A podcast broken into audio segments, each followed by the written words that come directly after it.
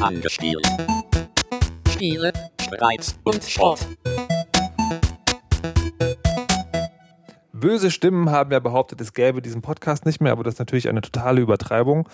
Dieser Podcast erfolgt sich nach wie vor bester Gesundheit, auch wenn die Betreibenden des Podcasts in ihrer Gestalt Markus Richter und Markus Richter ähm, ab und zu länger brauchen, um Dinge zu tun. Aber dann geschieht es doch, dass ähm, es ein weiteres Spiel gibt, in dem Herr Kramski Weltmeister ist. Hallo und herzlich willkommen, Herr Kramski. Hallo. Ähm, und das führt meistens dazu, dass ich mich in Scham verkrieche, weil der Score, den Herr Kramski erreicht, so weit auseinander ist von dem, was ich überhaupt für möglich halte, dass ich denke, das lohnt überhaupt gar nicht, das zu spielen. Aber jetzt gibt es ein Spiel, wo das nicht so ist, wo ich nur einen einzigen Punkt Abstand habe zum Highscore. Und das ist der einzige Grund, naja, vielleicht gibt es noch zwei oder drei andere, warum wir über das folgende Spiel sprechen.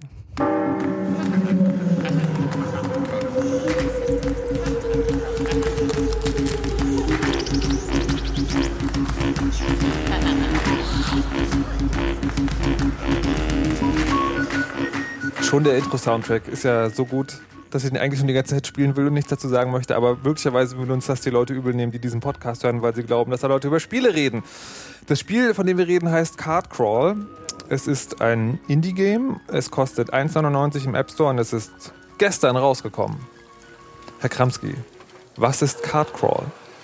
Card Crawl ist ein fantastisches Solitär-Dungeon-Crawl-Spiel mit Karten. Ein Solitär-Dungeon-Spiel mit Karten? Wie soll denn das funktionieren? Erkläre Sie sich genauer. Okay, also in, in Card Crawl spielst du gegen ein Deck aus Karten, so wie bei Solitär ja auch, so wie bei allen Solitärspielen. Aber du hast eine Heldin ähm, und das Deck ähm, enthält sowohl nützliche Karten als auch ähm, bösartige Karten. Mhm. Ähm, du wirst halt aus dem Deck mit Gegnern angegriffen. Ähm, aber im Deck gibt es halt auch Schwerter und Schilder und Potions und ähm, natürlich ganz viel Loot. Ähm, und du versuchst halt die Monster zu schlagen und mit möglichst viel schönem, schönem Loot den Dungeon wieder zu verlassen. Das ist korrekt, wie es mit Dungeon Crawlern halt so ist. Und ähm, ich habe mit Arnold gesprochen. Das ist der, also das Spiel wurde entwickelt von vier Leuten, nämlich Tiny Touch Tales. Das sind zwei Menschen hier aus Berlin, die ihr vielleicht schon mal gehört habt, wenn ihr in die Fresse gehört habt, weil die Matchagon gemacht haben. Und die haben sich noch einen Grafiker dazu ge geholt, nämlich den Max Fiedler und einen Soundmenschen, den ich unbedingt nennen wollte, weil ich seine Arbeit großartig finde, aber dessen Name ich schon wieder. Es steht hier Oliver Salkic. So, die haben das für das Spiel gemacht. Warum habe ich das eigentlich gerade erzählt? Ach so, genau. Und ich habe den Arnold getroffen bei Talk and Play. Das ist so eine Berliner Spiele-Sessions-Ding, die regelmäßig stattfindet. Und der sagte, das ist so eine Mischung aus Solitär, sagtest du auch gerade, und Hearthstone. Mhm. Und das hat mich am Anfang immens verwirrt, was das bedeuten soll. Und ähm, es ist auch tatsächlich ein bisschen schwierig zu erklären, wenn man nicht gucken kann. Du warst ja auch schon bei Insert Moin, ja. dem anderen Spiele-Podcast in Deutschland.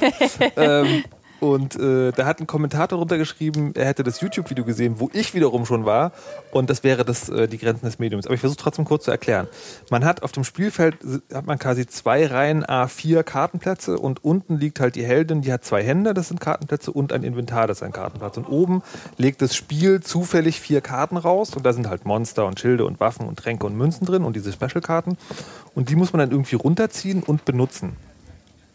Und das Fiese ist, dass das Spiel nur neue Karten nachlegt, wenn man drei Karten oben freigeräumt hat. Und das Fiese ist auch, wenn man um Karten zu benutzen, müssen sie auf diese Handplätze gelegt werden und dann kann man sie aber nicht mehr verkaufen. Dann muss man sie benutzen oder beziehungsweise bei Schilden, die gar nicht benutzt werden, muss man dafür sorgen, dass da Monster drauf fallen. Wenn man zum Beispiel ein riesiges Schild auf der Hand liegen hat und alle Plätze sind voll, aber es kommen gar keine Monster, dann ist es alles schlimm. Und das Inventar ist so, ein, so, eine Art Zwischenstufe. Das heißt, was da drauf liegt, kann man noch verkaufen. Das ist auch ein wichtiges Ding. Du kannst alle Sachen außer dem Monster verkaufen, kriegst dann Geld für.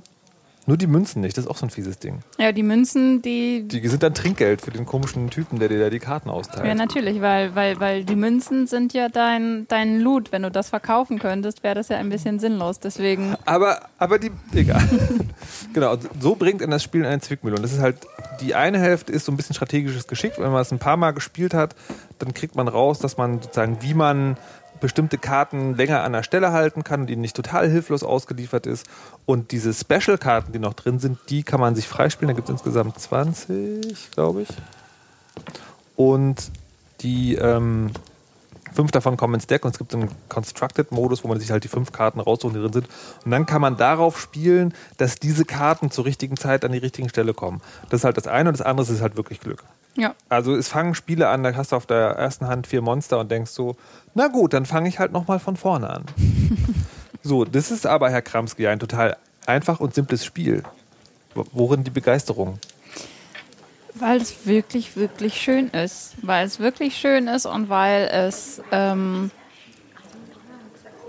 eigentlich einen sehr guten Grad von Komplexität hat. Weil es ist nicht komplett stupide, was, was auch sehr gute Spiele sein können. Manchmal ist das sehr, sehr schön, wenn man ein Spiel hat, was einfach nur total dumm ist und du kannst das so lange spielen, wie du möchtest, ohne dass du irgendwelche, äh, ohne dass, es, dass du davon Kopf, Kopfschmerzen kriegst. Ja.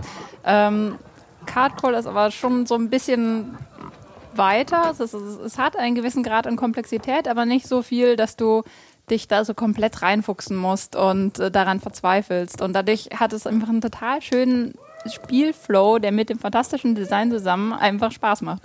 Und das hat mich bei dem Spiel ganz ehrlich überrascht, weil ich dachte, es ist zu simpel für dich. Weil das letzte Mal, als wir hier zusammen gepodcastet haben, war das ja über Desktop Dungeons. Und das ist ja, das ist so ein Spiel, das wirkt auf mich so, okay, das ist halt so ein, so ein Spiel mit Lebenspunkten und Dingen und da passieren halt so Sachen. Aber eigentlich gibt es dahinter Muster. Also die, ich bin da so durchgelaufen, wie das ist halt so ein Rollenspiel. Da gibt es halt Monster, die kann man totschlagen irgendwie. Aber das stimmt ja nicht, sondern du musst Monster in einer bestimmten Reihenfolge mit einer bestimmten Sache totschlagen. Und das hat, hat meinen Verstand überstiegen und mich wahnsinnig gemacht. und, und bei dem Spiel ist es so, dass du, du hast ja sozusagen, du hast ja die Monster, die machen Schaden und du hast die Schilde, Waffen und Tränke, die machen quasi negativen Schaden. Also die helfen dir dabei, den Schaden abzuwehren. Und du kannst das alles verkaufen. Aber im Prinzip hast du nur zwei, zwei Werte, mit denen du spielst, nämlich den Schaden und sozusagen die Münzen. Und von den Ja. Münzen erhältst du dich entweder oder du gibst dir den Goldpot. Das heißt, man kann theoretisch sehr schnell ausrechnen, was das perfekte Ergebnis ist. Ich glaube, es sind 149, obwohl ich heute gefragt, mich gedacht habe, vielleicht 150 Euro. Und da Euro. äh, Punkte, Gold, Sie wissen schon. Ähm, genau, wer den perfekten Score erreicht, erhält 150 Euro. Nein, zitieren Sie mich da nicht. Ähm, Ähm, und, äh, und deswegen dachte ich, dass dir das zu einfach ist. Weil das, weil das im Prinzip ist es, ist es also nicht total schnell, aber wenn man es so eine Woche gespielt hat, dann ist es halt, dass das System quasi durchschaut und alles, was dann an Herausforderung bleibt, ist Glück.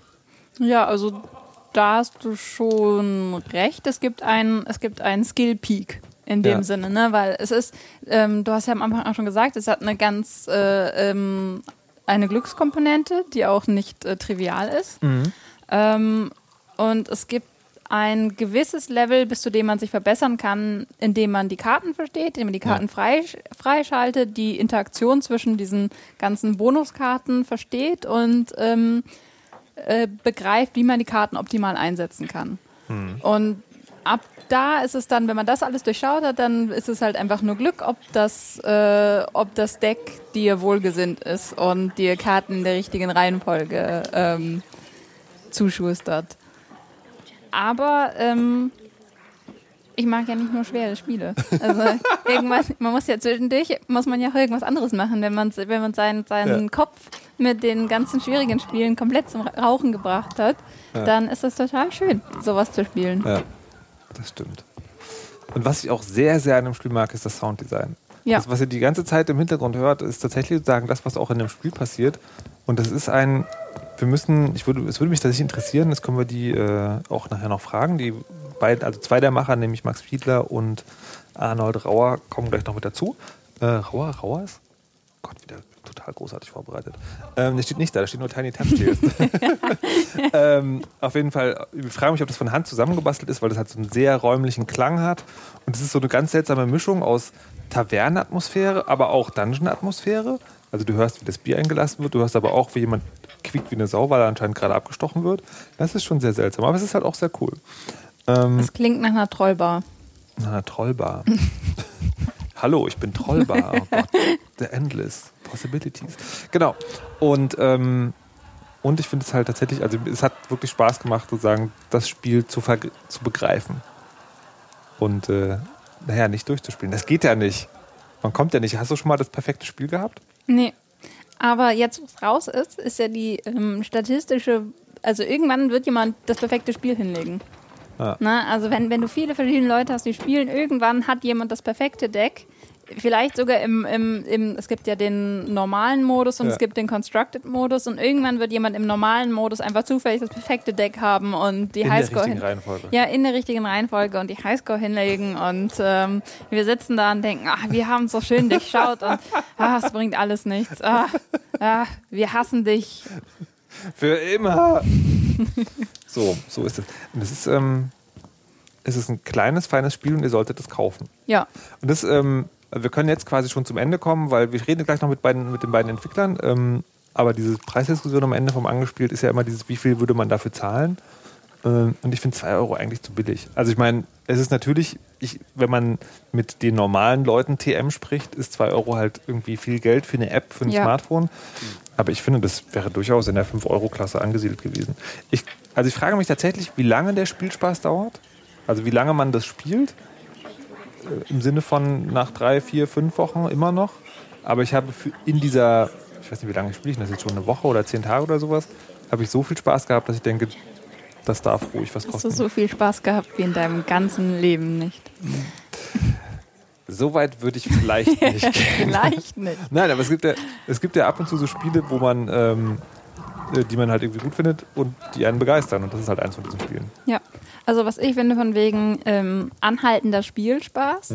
Ich denke, ähm, es gibt dann die gewisse Phase, wo du begeistert bist von dem Spiel, wo es dich halt einfach weghaut, weil es einfach so schön und stimmig und, und knuffig ist, dass du es halt wirklich viel spielst, dass du dich auch zu Hause hinsetzt und dann erstmal noch eine Runde und noch eine Runde und noch ich eine müsste Runde. eigentlich noch, aber vorher muss ich noch probieren. Ja. Ah, jetzt, ah, das Spiel, ah, guck mal, da habe ich sofort verloren. Nee, also dann, ah, jetzt aber noch eine muss jetzt noch. Das stimmt, das ist so ganz gut.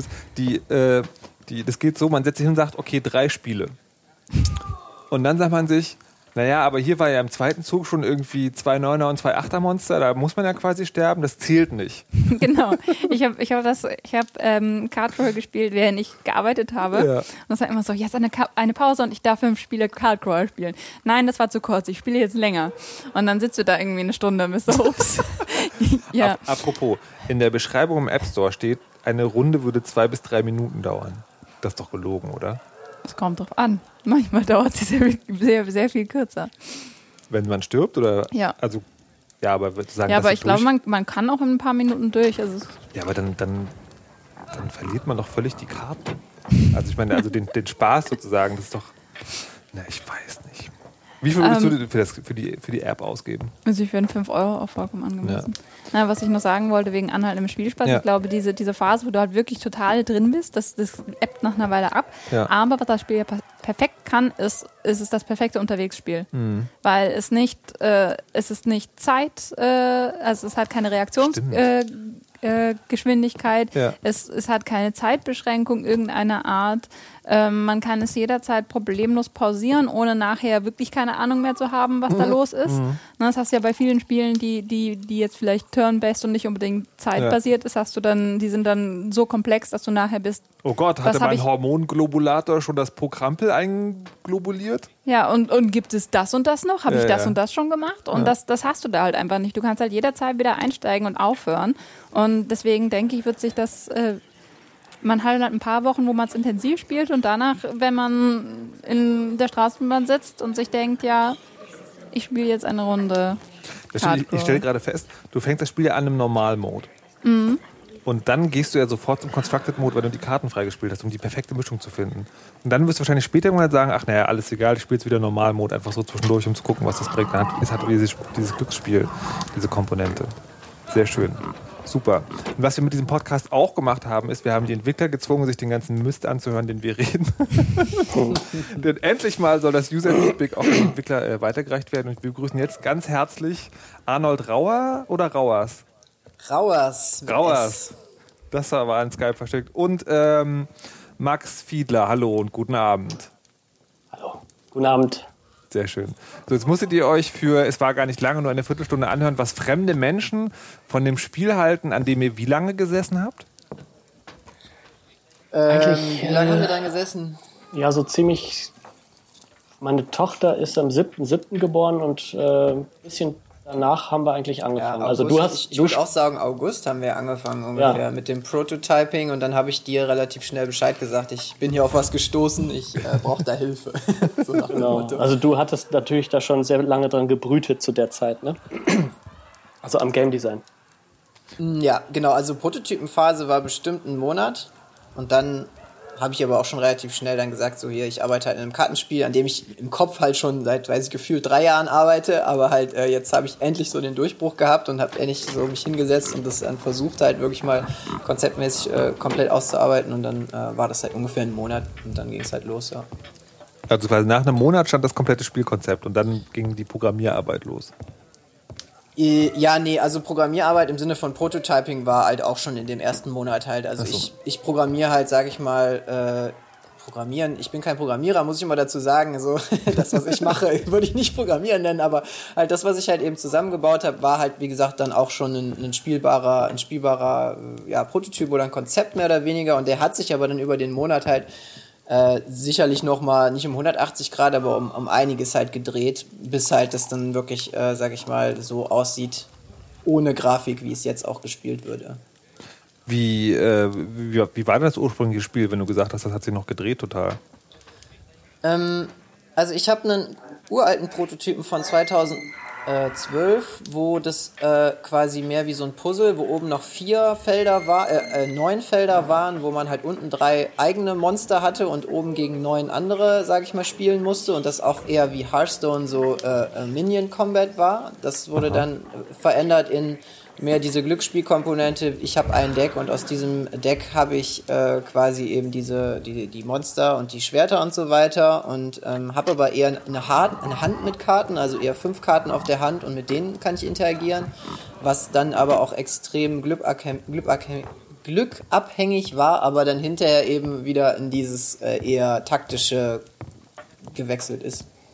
Okay, und wie seid ihr dann auf diese endgültige Variante gekommen? Oder du? Oder hast du das mit Leuten, mit deinem, mit, mit den anderen drei Leuten, die da mitmachen, besprochen? Oder war die Aufgabentrennung da ganz klar geteilt? Nee, also ich sag mal, an dem Prototypen, an dem, an dem ursprünglichen Konzept habe ich schon selber halt rumgewerkelt. Ich habe mir halt zwischendurch auch immer Feedback von anderen Entwicklern und so weiter geholt. Also ich habe dann, in, wir haben halt zum Beispiel dieses äh, deutsche interne Forum, sag ich mal, wo halt nur Entwickler drin sind, wo wir halt auch relativ offen neue Konzepte und so weiter gegenseitig uns zeigen, wo man jetzt nicht unbedingt Angst haben muss, dass der Nächste damit rennt und das schneller in den App Store bringt als du selber. Da habe ich viel getestet und halt eben auch sonst hier Talk and Play, da hatte ich auch schon eine ganz frühe Version schon mal mit. Also es ist immer super gut, halt auch mit Prototypen schon rumzulaufen und es Leuten in die Hand zu drücken, weil es gibt nichts Besseres als Live-Playtesting und den Leuten dabei zuzugucken, was die in Anführungsstrichen falsch machen, was aber dein Spiel falsch macht. Okay. So, dann nochmal zurück zur, Ein- zur Einführungsfrage. Was, äh, jetzt habt ihr uns eine Viertelstunde zuhören müssen. Was haltet ihr davon? Also, ich bin immer noch total baff. Also, das, die ganze Entwicklung des Spiels hat total Spaß gemacht und äh, ich persönlich hatte aber nicht so hohe Erwartungen. Arnold war da jetzt viel mehr drin, weil er auch immer zu diesen Treffen da in Berlin ging. Ich sitze ja hier in Düsseldorf. Und ähm, mir hat das einfach nur alles riesen Spaß gemacht. Und ich habe aber irgendwann gemerkt, dass mir das selber total Spaß machte zu spielen. Das passiert mir eigentlich sel selten. Im letzten Spiel, was ich gemacht habe, das ist so ein Kinderspiel, äh, super talentiert. Ähm, als das draußen war, dann habe ich das erstmal auch nicht mehr angerührt. Gut, ich bin jetzt auch nicht so die Zielgruppe, aber bei dem Spiel zum ersten Mal, ähm, das hat mich einfach nicht mehr losgelassen. So. Und, äh, jetzt ist es einfach nur schön, seit gestern zu sehen, dass das vielen Leuten so geht. Und äh, ich habe also den Twitter-Ticker da immer laufen, den der Arnold da eingerichtet hat und äh, freue mich eigentlich die ganze Zeit wie ein Schnitzel. Sehr schön. Jetzt hat Arnold äh, vor, dem, vor dem Podcast erzählt, er hätte die Abrechnung oder die, die, auf, die Statistik bekommen für die Verkaufszahlen ähm, von gestern. Das wird immer bei, tageweise sozusagen bei iTunes abgerechnet oder wie läuft das? Ja, genau, man bekommt halt immer so ein, so ein iTunes-Report äh, am Tag danach, sag ich mal. Okay. Mit wie vielen Verkäufen rechnest du denn? Oder, nee, andersrum gefragt. Wie viel mü- müsst ihr verkaufen, damit sich jetzt die, seit August sagt ihr, seid ihr dran, damit sich das lohnt für euch, damit ihr sagen, äh, schwarz rauskommt? Ich glaube, das ist schwierig zu sagen. Der Max ist sowieso unbezahlbar. Ich bin ja, ich bin ja eine, eine, im Moment auch eine, eine Freelancer, Ein-Mann-Armee und versuche mich so über Wasser zu halten. Also ähm, ich, ich glaube, für mich, für mich ist, ist eher die Frage, äh, weil ich jetzt eben auch schon ungefähr zweieinhalb Jahre daran versuche, das halt zum Beruf zu machen, wird es sich generell äh, lohnen, halt weiterhin daran zu arbeiten. Und dann, dann würde ich jetzt nicht unbedingt daran festmachen, ob dieses Spiel jetzt halt irgendwie, weiß ich nicht, 10.000, 20.000 Euro macht oder nicht macht, sondern äh, ob, wie gesagt, das Feedback von den Leuten gut genug ist, um damit weitermachen zu können halt so. Ne? Aber wenn du jetzt konkrete Erwartungen hast, keine Ahnung, also äh, ich glaube persönlich schon, dass man 10.000 Downloads schaffen kann, gerade auch mit dem großen Featuring, was wir jetzt tatsächlich auch in den US bekommen haben. Und, Im äh, App Store oder wie? Genau, im App Store halt. Wir sind äh, äh, Nummer drei bei den neuen Apps geworden halt, was halt sehr gut ist und ähm, sicherlich jetzt die Woche über einiges zusammenkommen wird an Download-Geschichten, aber ähm, es ist halt super schwierig einzuschätzen, weil eben auch der App-Markt halt, was die Paid, gerade die Paid-Titel angeht, halt super schwierig geworden ist halt so, ne? Dadurch, dass die großen Games halt alle free geworden sind und Free-to-Play halt eben den Markt mittlerweile total regiert und ab und zu mal immer wieder ein kleines Spielchen auch durchkommt, sage ich mal, sowas wie Altus Adventure, was ja auch vor einem Monat ungefähr rausgekommen ist, was auch super durch die Decke gegangen ist, sage ich mal, von den Zahlen her, aber auch ein tolles Spiel ist. Ähm, aber da äh, ist auch aufgrund meiner Erfahrung mit unseren anderen Apps, die halt auch noch nicht so gut gelaufen sind, natürlich auch eher äh, abwartende Haltung und ich kann mich da jetzt halt nicht äh, euphorisch aufschwingen und sagen, ja, das ist es jetzt. Verstehe, morgen, verstehe. Morgen ist der Urlaub äh, geplant, so nach dem Motto. Aber möchtest du jetzt mal reingucken in die Mail und gucken, ja, was da drin gesagt, steht? Äh, wir können das jetzt mal hier live machen. Live und in Farbe, wenn's- bei wenn's- angespielt. Genau, Die wenn es Verkaufszahlen von Tag 1. wenn's totale Scheiße ist, dann schneiden wir es einfach raus. Was? Live und ungeschnitten. Nein, also ich kann euch sagen, gestern äh, war der Donnerstag der Release. Das heißt, da war äh, aber noch das Featuring nicht aktiv, ja. Aber es sieht relativ gut aus. Also wir haben am Donnerstag gestern 3200 Downloads gehabt, was sich in 4.500 Dollar an einem Tag halt ausmacht. Wenn das jetzt eine Woche so bleibt, kann man ja ausrechnen, was passieren wird. Also, Okay. das Also sieht das- relativ gut aus, würde ich jetzt mal behaupten, auf den ist- ersten Blick. Ich wollte gerade sagen, das wird ja das Featuring wahrscheinlich eher noch mal mehr, oder? Genau, ich glaube halt auch, dass der Peak wird bis Sonntag gehen. Also das wird sicherlich bis Sonntag noch hochgehen und dann ab Sonntag wieder abflachen, wenn dann die, die neue Woche losgeht, wo die Leute dann schon wieder den Hype vergessen haben. Also es ist halt immer so. Aber wie gesagt, es gibt auch, es, es gibt auch Games, die einen, einen guten alten Longtail haben, also eben nicht total abstürzen, nachdem sie raus sind aus dem Featuring, sondern leicht abflachen, dass das halt auch noch über eine ganze Zeit eben äh, Verkäufe einfach äh, ja, generieren kann. Jetzt äh, ist es ja so, dass, die, dass dieses Spiel sehr schreit nach, äh, man will mehr. Also wir haben ja gerade schon erklärt, dass die, Ja. dieses, das, dieses Deck, das hat man quasi also nicht durchgespielt, weil das kann man nicht, weil die Glückskomponente halt drin ist. Ähm, aber man kennt es halt irgendwann.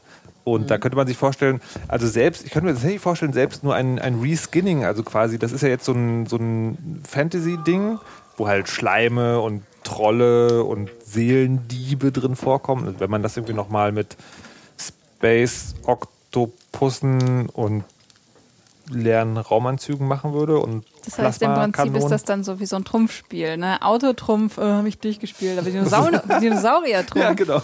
Dinosaurier-Trumpf ist Genau, geil. ja, genau, sowas. Ähm, aber man kann, vielleicht kann man jetzt auch sozusagen nochmal neue Zahlenwerte machen. Plant ihr sowas, dass es irgendwie noch- noch weiterentwickelt wird? Ähm, ja, also ich glaube, dass wir grundsätzlich äh, Bock haben, mehr zu machen. Es kommt halt, wie gesagt, darauf an, wie es sich jetzt verkauft. So, für mich ist es leider auch, also persönlich halt äh, ganz klar ein bisschen davon abhängig, ob ich weiterhin davon leben kann oder halt auch irgendwie mich nochmal umgucken muss, halt irgendwie Geld zu verdienen, in, in Anführungsstrichen.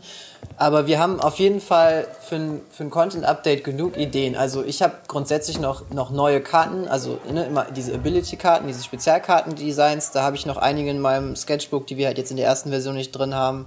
Ich glaube, der Max wollte auf jeden Fall noch äh, Keeper, also neue, ne? Ja, ja unbedingt. Was, was sind Das sind Keeper? Ja, also der Keeper ist der interne Name für den Hörni, für den Geber. Ach so, So, ja, ja, ja. Ich hatte immer, ähm, also Arnolds erste Idee war auch ähm, eben mit, mit neuen Karten, ne? War Ja. das so, Arnold? Ja, genau. Also das, das Also es haben wir ein bisschen die, verworfen die, wieder. Genau, halt. die waren auf jeden Fall über den ganzen Screen und ich hatte dann, ähm, ich liebe Shufflepack Café, Café hieß das ne? damals. Und ähm, da hatte ich auch so, ich hatte auch schon andere Gegner sozusagen äh, äh, designt, gegen die man dann spielt. Ich finde es so auch völlig in Ordnung, aber da sind wir gerade halt am überlegen, macht man noch andere Gegner oder verändert er sich? Mir ist das Feedback zum Beispiel ein bisschen zu gering, was der Hörni einem gibt. Also der Unterschied zwischen Gewinnen und Verlieren ist sehr, sehr ähnlich.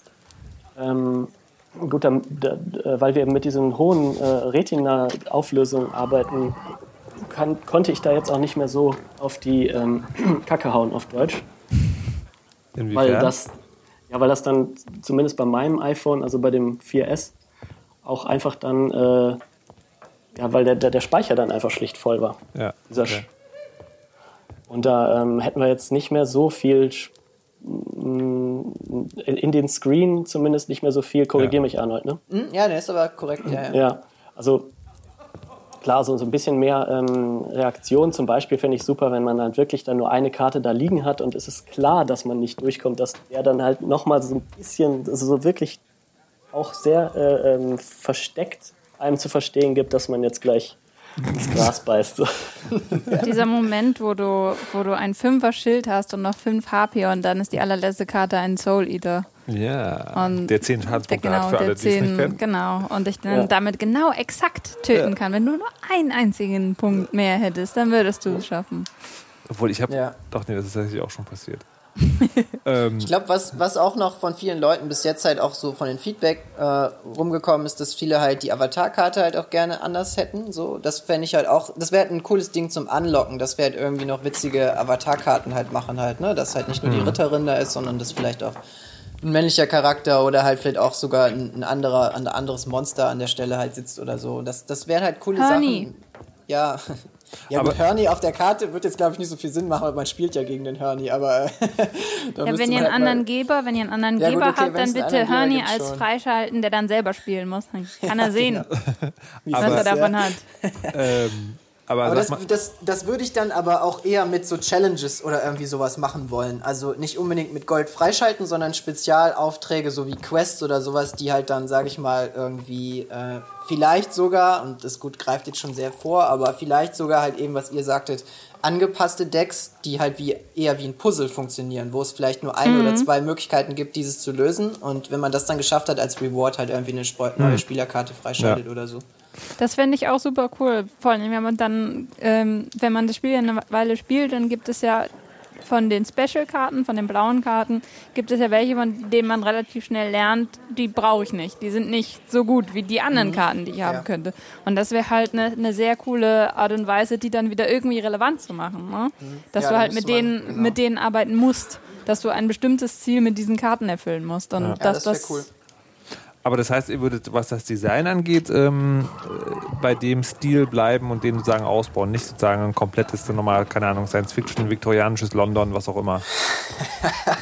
Also wenn wir jetzt in den, in den App Store Reskinning-Markt einsteigen wollten, dann könnte man das bestimmt machen, aber ich glaube, dass wir uns, dass wir, ich spreche jetzt mal für den Max, dass wir uns beide auf das Thema halt schon so eingeschossen haben und dass eigentlich diese, die Welt des Spiels halt sehr gut beschreibt und ähm, wir da halt auch, sage ich mal, einen gewissen ästhetischen Anspruch an, an diese Welt halt jetzt hegen und wir wollen auch in der Welt halt bleiben, weil wir die halt auch persönlich cool finden einfach. Gibt es da eine Hintergrundgeschichte?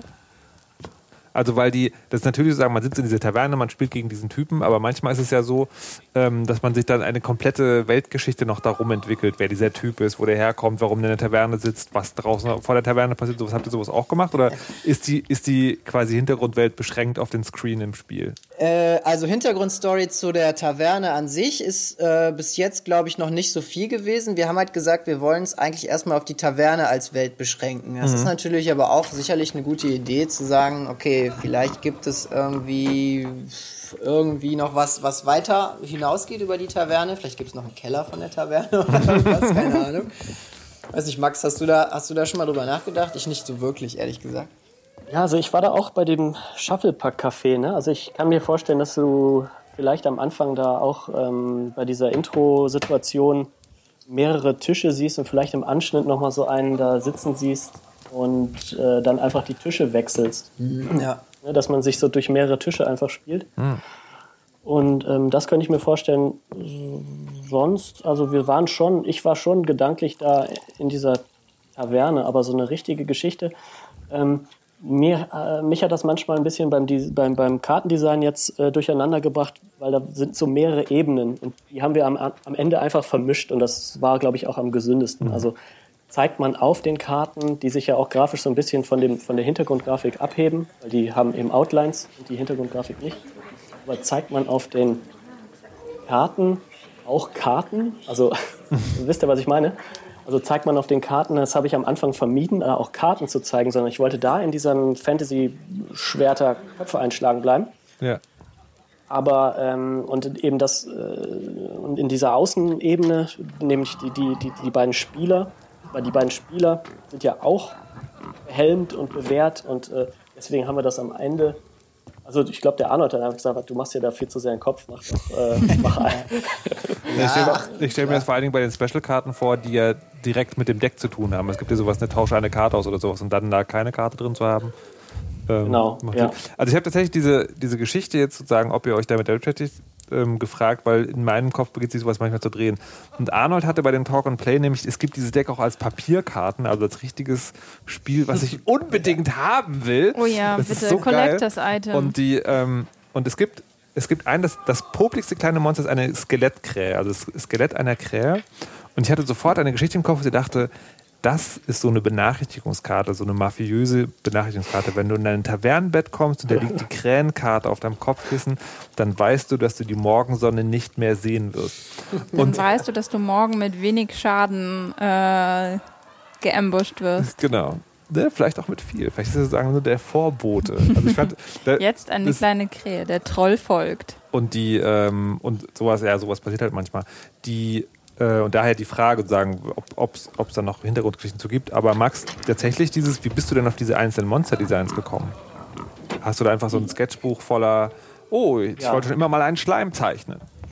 Genau, also diese Krähe, die du ansprachst, äh, es gibt die nochmal äh, so ein bisschen zombifiziert, aber eben nicht als äh, nicht skelettiert. Aber ähm, das war tatsächlich die erste Karte. Und dann habe ich ähm, ganz viele gezeichnet, einfach im, im, im Sketchbook. Also, und dann die, die uns am besten gefielen, einfach umgesetzt. Dann sind auch ein paar rausgeflogen. Genau, es sind also noch einige. Wie, also, noch da. da ist tatsächlich sozusagen null, null Inspirationsquelle, sondern du setzt einfach hin, fängst an zu zeichnen und dann fallen halt so Figuren aus deiner Hand. Ja, also da ich eh immer ganz gerne mich in dieser gedanklich und, und zeichnerisch in dieser Welt bewege, also ich renne jetzt nicht mit Holzschwertern durch den Hofgarten, wie es da gemacht wird, aber ich finde im Mittelalter super, ich finde äh, Heraldik toll schon immer. Deswegen auch diese ähm, Hardcrawl hat ja auch sein eigenes Wappen da hinten. Ähm, also in dieser Welt äh, bewege ich mich sehr, sehr gerne. Natürlich gibt es da äh, Vorbilder. Ich glaube, der Soul Eater, der hat mich so ein bisschen an diesen Pan-Film, Pan's Labyrinth, Pan's äh, erinnert. Ne? Mit den, auch mit den Augen in der, in Ja. der Hand, auch mit diesen Langgliedrigkeit. Aber ähm, eigentlich sind das so Sachen, weil ich da ja eigentlich freie Hand hatte, eigentlich nur darauf, wo ich Bock hatte. Okay. Slime ist natürlich äh, eine Toriyama-Anleihe an die Dragon Quest äh, Slimes. So ein bisschen ein paar Zitate habe ich auch reingebracht. Also ich weiß nicht, ob ihr mal wisst, woher dieses Midas äh, Touch kommt. Also die kenn- beste Karte eigentlich im Spiel. Ich Die heißt ja auf Deutsch auch. Midas, Midas Tuch. Also ich kenne Midas also Schal. ich kenne halt Midas Geschichte, aber jetzt nicht mit einem Tuch oder Schal. Ich Nee, kenne das ist der- The Midas Flash, muss ich dran denken. Das Guckt euch, guckt euch mal die Illustration an und äh, wir wollen es jetzt nicht spoilern, aber diesen Typen, den ihr da seht, den habt ihr schon mal gesehen irgendwo. Was? Gucken, Doch, ob- wir, ob- wir ob wollen, die Hörer wir das wollen, rausfinden Wir können. wollen es spoilern.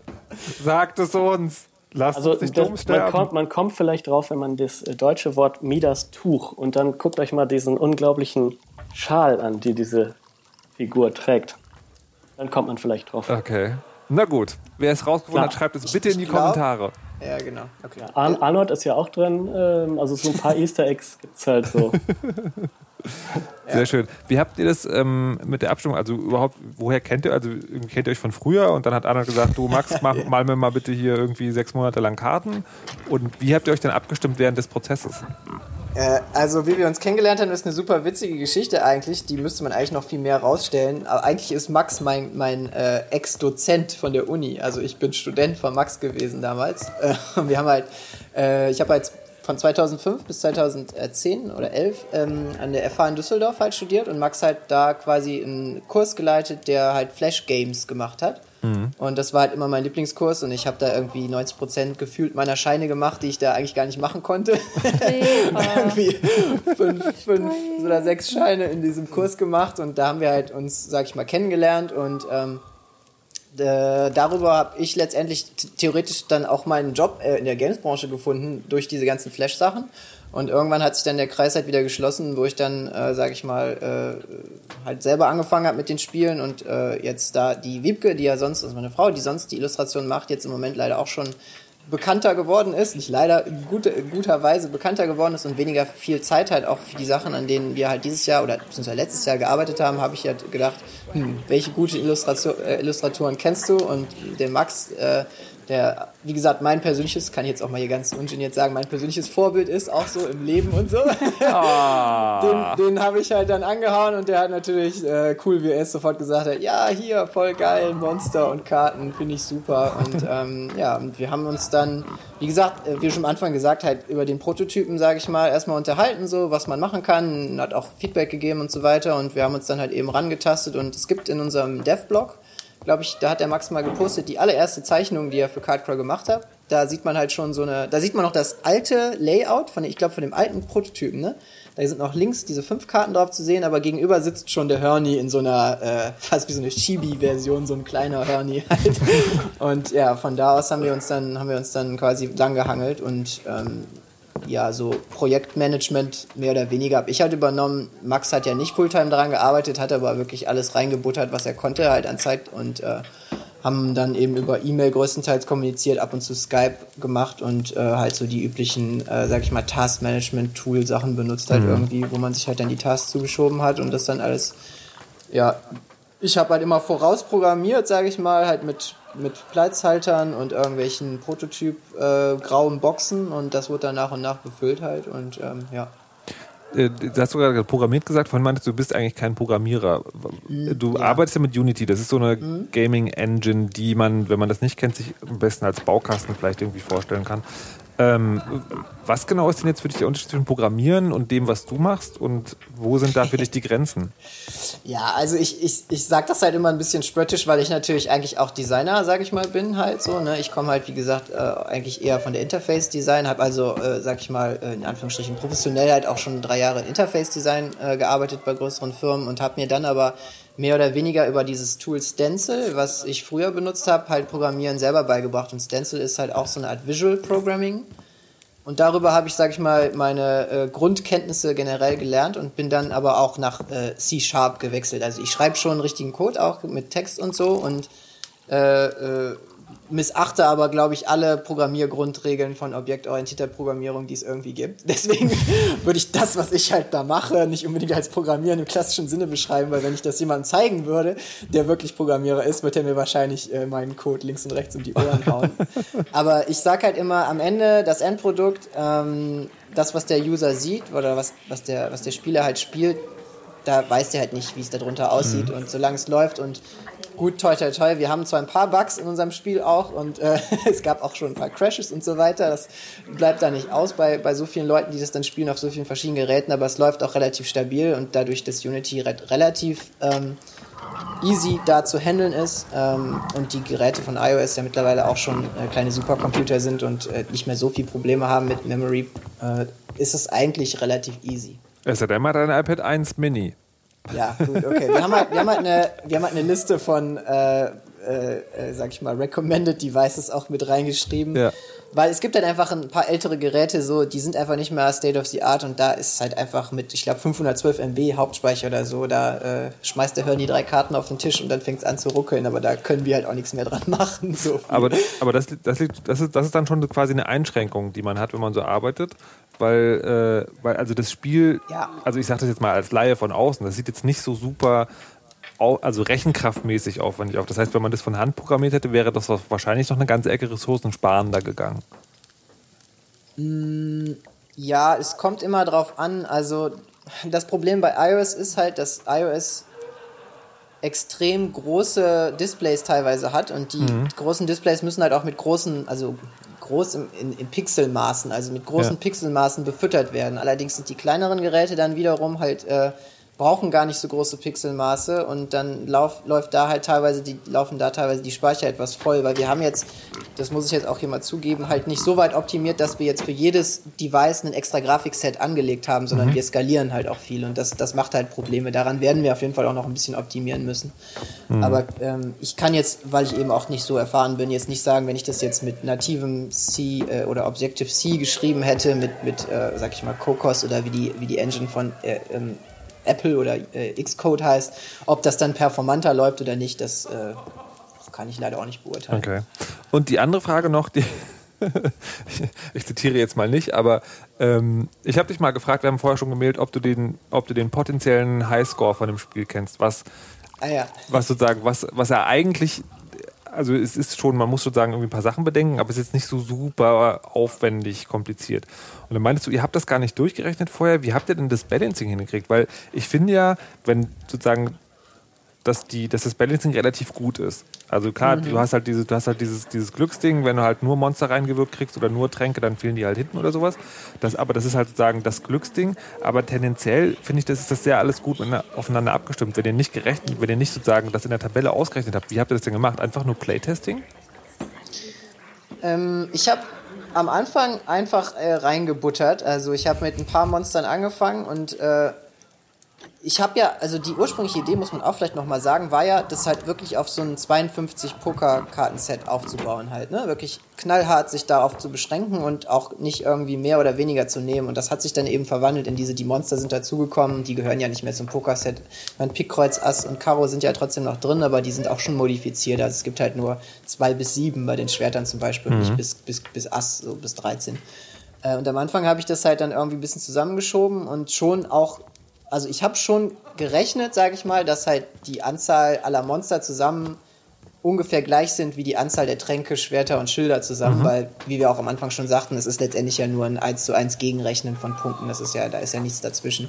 Und ich habe das halt gebalanced ohne Special-Karten und dann am Ende die Special-Karten oben drauf wieder gesetzt.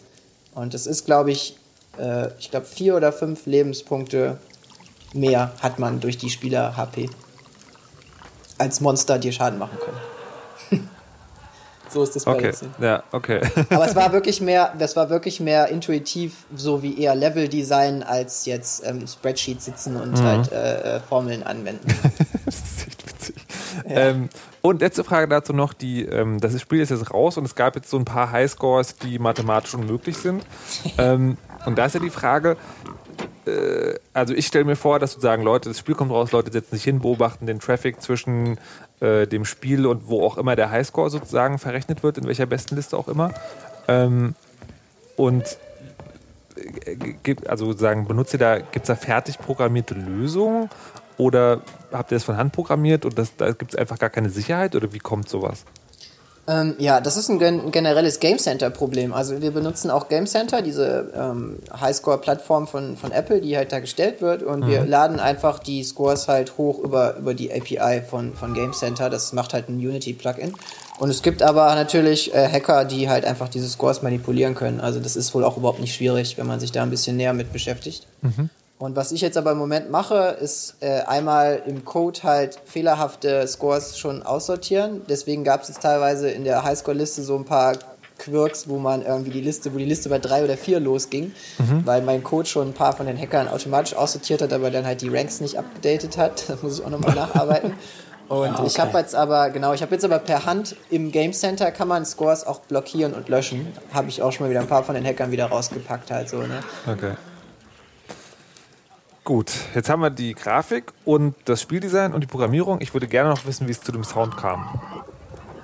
Genau, ja, Sound, ich weiß nicht, ähm, wir haben halt relativ spät erst mit Sound angefangen. Ich hatte zwar zwischendurch immer so ein paar Platzhalter-Sounds und eigentlich muss ich da auch sagen, habe ich da einfach nur von Hearthstone kopiert, weil ich finde, dass äh, das Sounddesign von Hearthstone ist halt das beste Sounddesign, was ich seit langem irgendwo in einem Spiel gehabt habe. Das ist halt noch viel organischer und noch viel mehr äh, äh, responsive auf das, was im Spiel wirklich passiert. Aber wir haben halt grundsätzlich das Konzept gut gefunden zwischen, du hast zwar das Kartenspiel, was halt die normalen Kartensounds irgendwie, sag ich mal, äh, hat, und dann eben die Interaktion zwischen den Karten ist halt das, was auf den Bildern zu sehen ist, mehr oder weniger. Und ähm, ja, wie gesagt, da, das Konzept gab es eigentlich von vornherein. Und wir haben dann äh, über den Max, dessen Kumpel, ich weiß gar nicht, das, hast du auch mit dem zusammen studiert, ne, Max? Ja, genau, Oliver? Kommilitone. Also, genau. Ja, haben wir den. Und hier auch um die Ecke. ja, genau. Einer aus Die der Düsseldorf Connection.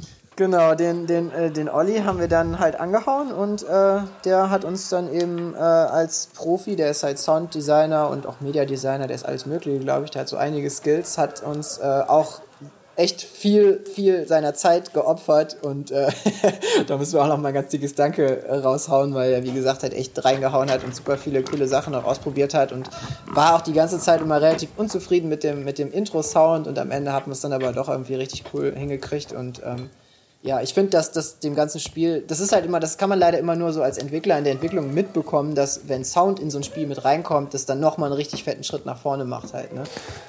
Na, weiß ich nicht. Also ich tatsächlich finde ich, äh, finde ich das bei Cardcrawl auch, dass, äh, dass man das Sounddesign da sehr merkt und dass es nochmal einen Ja. Unterschied macht. Also ich habe das heute, ich habe heute in der S-Bahn gefahren und habe es da stumm gespielt, ähm, weil ich ein netter Mensch bin und keine Kopfhörer mit hatte. ähm, und das macht halt schon nochmal einen Unterschied. Man, man merkt das auch. Ich weiß nicht, ob das ein Spleen von mir ist oder so. Es gibt, es gibt zum Beispiel ein anderes Spiel, ähm, dieses, dieses Shoot'em Up, wo man zu zweit auf einem Display äh, so High-Noon-Situationen mit dem man Äh, dem Finger drauf. Wie heißt denn das nochmal? Ich weiß auch, welches Das heißt, das äh, ganz weiß. Ready, weiß, Steady, Bang. Ja, genau, weiß-grau. So. Und ja. da ist halt, das ist halt super minimalistisch und das Sounddesign ist auch nicht wirklich groß, aber so dermaßen passend, dass es halt einfach wirklich zum Spiel was mit dazugehört. Und ich finde das schon für Cardcall auch ein nicht unwesentliches Element. Was, oder was sagen Sie, Herr Kramski? Ja, also ich habe kein Problem damit, das stumm zu spielen, aber das, das Sounddesign passt einfach perfekt zu allem anderen dazu. Also das, das, das ist ja das, das Tolle, dass die ganzen Elemente so schön ineinander greifen. Die Grafik und das Sounddesign und der Spielfluss, das passt halt alles so schön zusammen. Und du hast halt wirklich dadurch diese, diese, diese Tavernenatmosphäre, dass du, die du bei Hearthstone auch hast. Also man spürt den Einfluss, finde ich, weil es hat Ja. dieses, du sitzt, du bist jetzt gerade nicht ähm, äh, in, in Wow unterwegs, sondern hast dich da in irgendeine Taverne gesetzt und ähm, Wobei ich halt schon noch finde, also Hearthstone hat schon wirklich dieses Tavernending, also da nehme ich ab, dass da irgendwie die Orks und äh, Elfen nebeneinander sitzen und irgendwie einfach Karten spielen. Ich finde aber Cardcall klingt so ein bisschen nach, ähm, da ist man schon froh, wenn man lebend vom Pokertisch wieder aufsteht.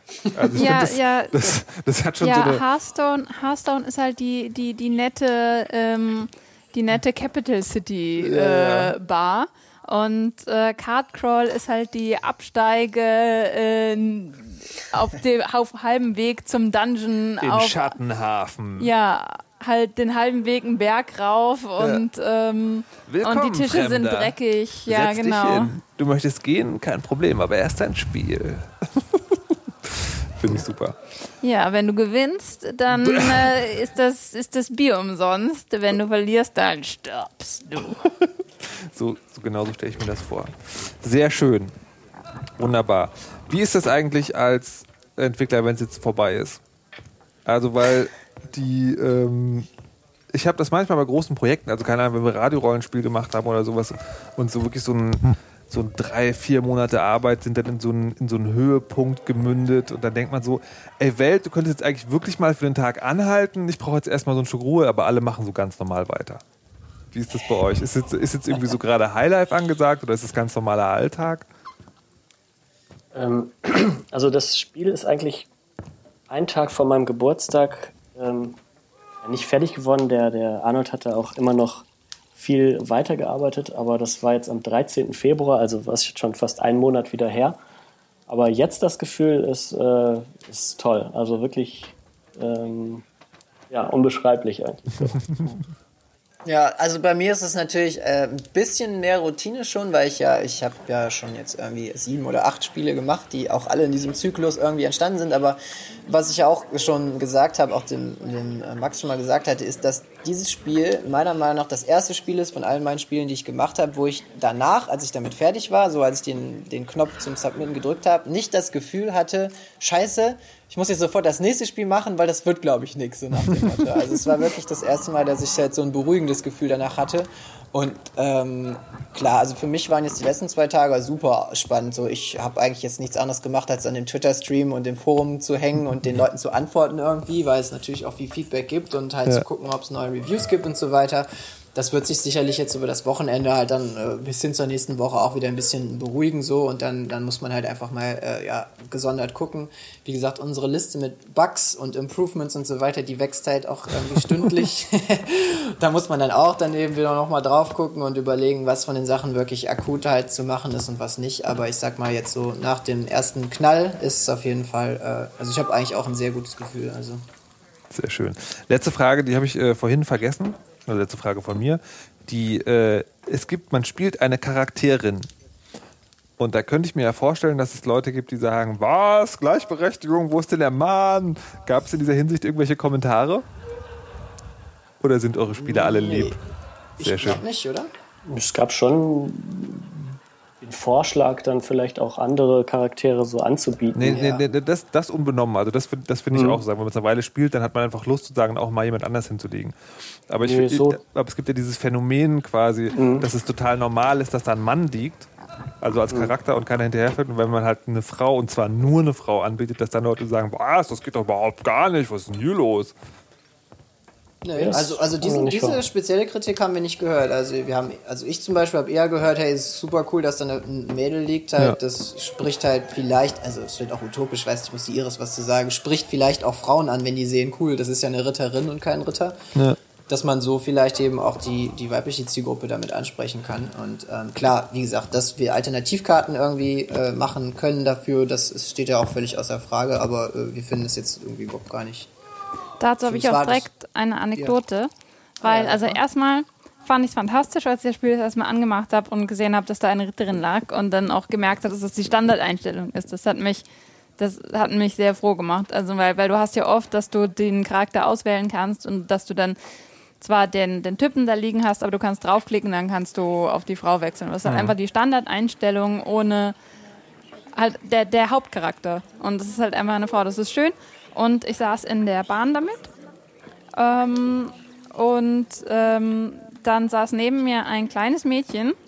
Die war, ich weiß nicht, vielleicht fünf, also wirklich noch, noch relativ klein, hatte ein Stück Apfel in der Hand und hat dann, sobald ich das Ding ausgepackt hat, hat sie einfach nur noch so intensiv auf mein Display gestarrt, dass sie vergessen hat, ihren Apfel zu essen. Also die Mutter saß gegenüber und meinte dann irgendwann, vergiss nicht zu essen.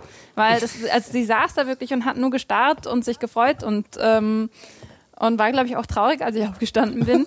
und ähm, klar, das ist halt eigentlich eine Anekdote, aber ich denke, das ist, das ist auch wichtig insofern, ähm, dass es wird viel darüber überlegt, wie man Mädchen dazu kriegt, Spiele zu spielen und was für Elemente man, man einbauen muss, um, um Mädchen, auch gerade kleine Mädchen dazu zu kriegen, äh, sich für Spiele inter zu interessieren. Und ich denke halt auch, dass es eigentlich viel wichtiger ist, dass man eben nicht die, diese Elemente reinbaut, die signalisieren, das ist nicht für dich. Und das hat Cardcrawl eben genau das hat Ca- Cardcrawl, weil es gibt kein Element, was irgendwie signalisieren würde für mich als, als Frau, dass äh, das ist kein, kein Spiel für dich. Und, und deswegen, und das, das natürlich, dann ist es wichtig, dass da einfach eine Ritterin sitzt. Das allein signalisiert das ja schon. Das, das, äh, das könntest du auch spielen. Das könnte auch für dich interessant sein. Und, ähm, und das halt auch kleine Mädchenheldinnen haben möchten, die sich mit Monstern schlagen. Und das finde ich. Ja. Ja. Ja, das Sehr war gut. halt, wie gesagt, auch die Idee grundsätzlich davon zu sagen, halt, äh, wir versuchen halt mit dem Art Design halt auch ein bisschen aus, auszubrechen, ist jetzt vielleicht auch zu viel gesagt, aber halt einfach halt nicht das zu machen, was jetzt Dungeon Hunter 5 macht, zum Beispiel mit irgendwelchen Mainstream-Geschichten. Genau, generell finde ich, hat das Spiel halt unglaublich viel, was, was Zugänglichkeit angeht, weil also sowohl das, das Sounddesign, das Grafikdesign, es ist halt alles sehr offen. Es ist halt, es, es hängt sich nicht so sehr an einem bestimmten Stil auf, der in ein bestimmtes Genre äh, reingeht, dass du halt, ähm, dass du halt irgendwie schon vorbelastet sein musst, ne? dass, das, dass das so aussieht, oh, das ist ein Spiel, das ich mag, wenn ich XY-Spiele mag sondern dass es dich einfach relativ, relativ neu und, und frisch erwischt und sagt, hey, ich weiß nicht, was, was ich bin, aber äh, probier es doch mal aus. Und, Mhm. und dass man dadurch auch viel, viel mehr in Versuchung gerät, eben das auszuprobieren und nicht einfach drauf gucken und denkt, äh, das ist bestimmt so und so, das mag ich nicht. Ja, ich habe auch, äh, das ist auch, ist auch nur anekdotenhaft, aber ich habe das einer Freundin gezeigt, die ähm, hat es dann auch gespielt und wollte dann sagen, am selben Tag auch nochmal spielen. Und dann habe ich irgendwann, habe ich sie als ich wiedergesehen habe, meinte ich, hier soll ich mein iPad mitbringen, willst du nochmal Cardboard spielen? Sie, ja, ja, nee, so wichtig ist es mir aber auch nicht. Ähm, und dann hat sie aber am Release-Tag, äh, hat sie dann auf einmal einen Screenshot getwittert. Von, äh, von hat sich das Spiel also anscheinend gekauft. Das fand ich auch sehr irgendwie sehr lustig. Sie meint dann, ja, das liegt daran, dass ich nur ein riesiges iTunes-Guthaben noch habe, aber na, ich glaube, das, ist, das Spiel hat schon auch sozusagen so seinen ganz eigenen Reiz. Ja, liebe Hörer, kauft das Spiel. Mir eigentlich egal, ob ihr spielt oder nicht, kauft das Spiel trotzdem. Aber ihr könnt es auch spielen, das ist sehr gut. Ähm, letzte Frage, traditionell. Herr Kramski, hast du noch Fragen? Nein. Sehr gut. Ähm, habt ihr noch Fragen? Nein. Nein, alles, alles gut, alles beantwortet. Dann äh, die klassische letzte Frage, was spielt ihr als nächstes? Herr Kramski? Uff, ich glaube, als nächstes spiele ich wieder mehr Curious Expedition. Okay. Curious Expedition, ein, ähm, das erklären wir ein andermal. Da haben wir, da haben wir glaube ich, da gibt es schon einen Beitrag beim Deutschlandradio dazu von mir. Da gibt es, glaube ich, schon auch was in der Indie-Fresse und es gibt irgendwo ein längeres Interview, also man ist reichhaltig versorgt. Spielt auch Curious Expedition, aber kauft euch vorher Cardcrawl. Arnold, was spielst du als nächstes? ähm, ich wollte eigentlich bei, äh, das ist total was anderes, aber bei GTA 5 die Online-Heists mal ausprobieren. Stimmt. Aber es ist super schwierig, da mit vier, äh, nicht vier verschiedenen, sondern mit vier vernünftigen Leuten zu spielen, weil es größtenteils leider wirklich nichts gegen die zwölfjährigen Kiddies. Ich fänd's auch total geil, wenn ich zwölf wäre. Äh, ich find's ja auch jetzt cool, aber es ist halt super schwierig, mit den Kreischern dann irgendwie wirklich zu Ja. zocken. Da muss ich erstmal vier Leute finden, mit denen ich das machen kann. Also das, äh, ja, das, Das- ist eine Aufgabe. Das interessiert mich aber tatsächlich auch, weil das erinnert mich an, wie ist das Spiel, was ihr spielt? Ähm, Payday. Payday, Der genau, Payday, Heist, Payday ja. 2. Das erinnert mich vom Prinzip daher und ich fand das, das finde ich auch tatsächlich eine sehr interessante äh, Sache, das da zu machen. Das will ich auf jeden Fall auch noch ausprobieren. Vielleicht kommen wir da noch zusammen. Und Payday Max, 2 muss ich auch wieder mehr spielen. ah, das ist so. Max, was spielst du?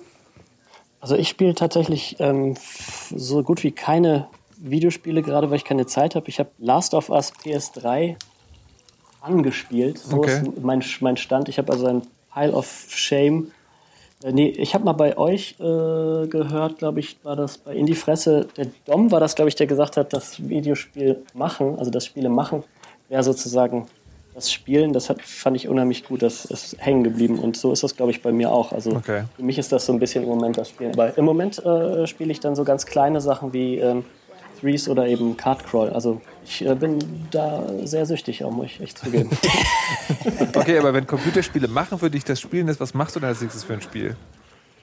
ähm, noch gar, gar nichts Konkretes. Okay. Also ich, ich habe Bock da jetzt auch bei Cardcrawl ein bisschen, bisschen zu bleiben. Mhm. Ich mache ähm, gerade äh, einen Comic mache ich gerade, also kein, kein Spiel, aber Wird man den online sehen können oder ist ein, ein Papierding sie? Ein, ein Papierding sie. Ein Papierding sie. Verfolgt, wir schrei ich schreibe euch die ganzen Webseiten, wo man die Leute verfolgen kann, noch rein. Verfolgt den Max, äh, er macht einen Comic, das ist ja auch eine gute Sache. Ich werde wahrscheinlich als nächstes Helldivers spielen. Ein, Ah, ja. äh, ein Local, also auch Local Multiplayer-Shooter mit vier Leuten von den Magikamerern, glaube ich. Und der verspricht sehr Spaß zu werden. Ich habe ihn zweimal auf der Gamescom gespielt und jetzt ist er endlich draußen. Und ich habe ihn mir gekauft und noch nicht gespielt. Das muss ich schleunigst nachholen. Ansonsten Sagte er und drückte auf den Ausknopf. hört diesen Podcast, äh, abonniert diesen Podcast, kommentiert auf diesen Podcast, kauft Cardroll. Habe ich schon kauft Cardroll gesagt? Ja, das hast du ähm, auch. Ja, Habe ich es oft genug gesagt? Hm, das sag's nochmal. Kauft Cardroll, es ist ein gutes Spiel. Ansonsten vielen Dank fürs Zuhören und bis zum nächsten Mal.